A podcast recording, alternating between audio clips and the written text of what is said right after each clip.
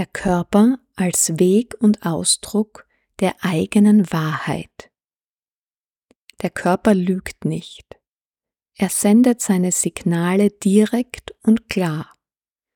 Wenn wir Platz in einer Position, einer Rolle einnehmen, spüren wir sofort, ob wir uns hier wohlfühlen oder nicht. Von Spannung im Schulterbereich über plötzliche Müdigkeit oder den Drang, uns hinzusetzen oder hinzulegen. Der Körper gibt uns klare Anweisungen, wenn wir ihm zuhören.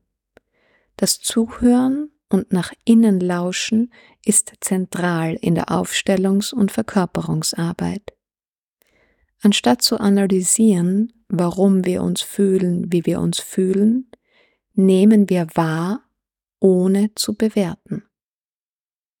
Wenn sich eine Position nicht stimmig anfühlt, können wir uns weiter bewegen und so lange ausprobieren, bis wir uns in unserer Haut wieder wohlfühlen.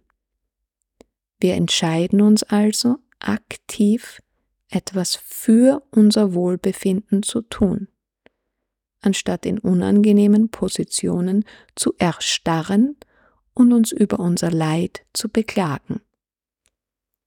Indem wir unseren eigenen Empfindungen lauschen und sie ernst nehmen, übernehmen wir Verantwortung für uns selbst und hören automatisch auf, unsere Probleme zu projizieren und andere Personen oder Situationen für unser Leben verantwortlich zu machen. Wir erfahren über die Bewegungsfähigkeit des Körpers, dass es in unserer menschlichen Natur liegt, uns zu bewegen und zu verändern.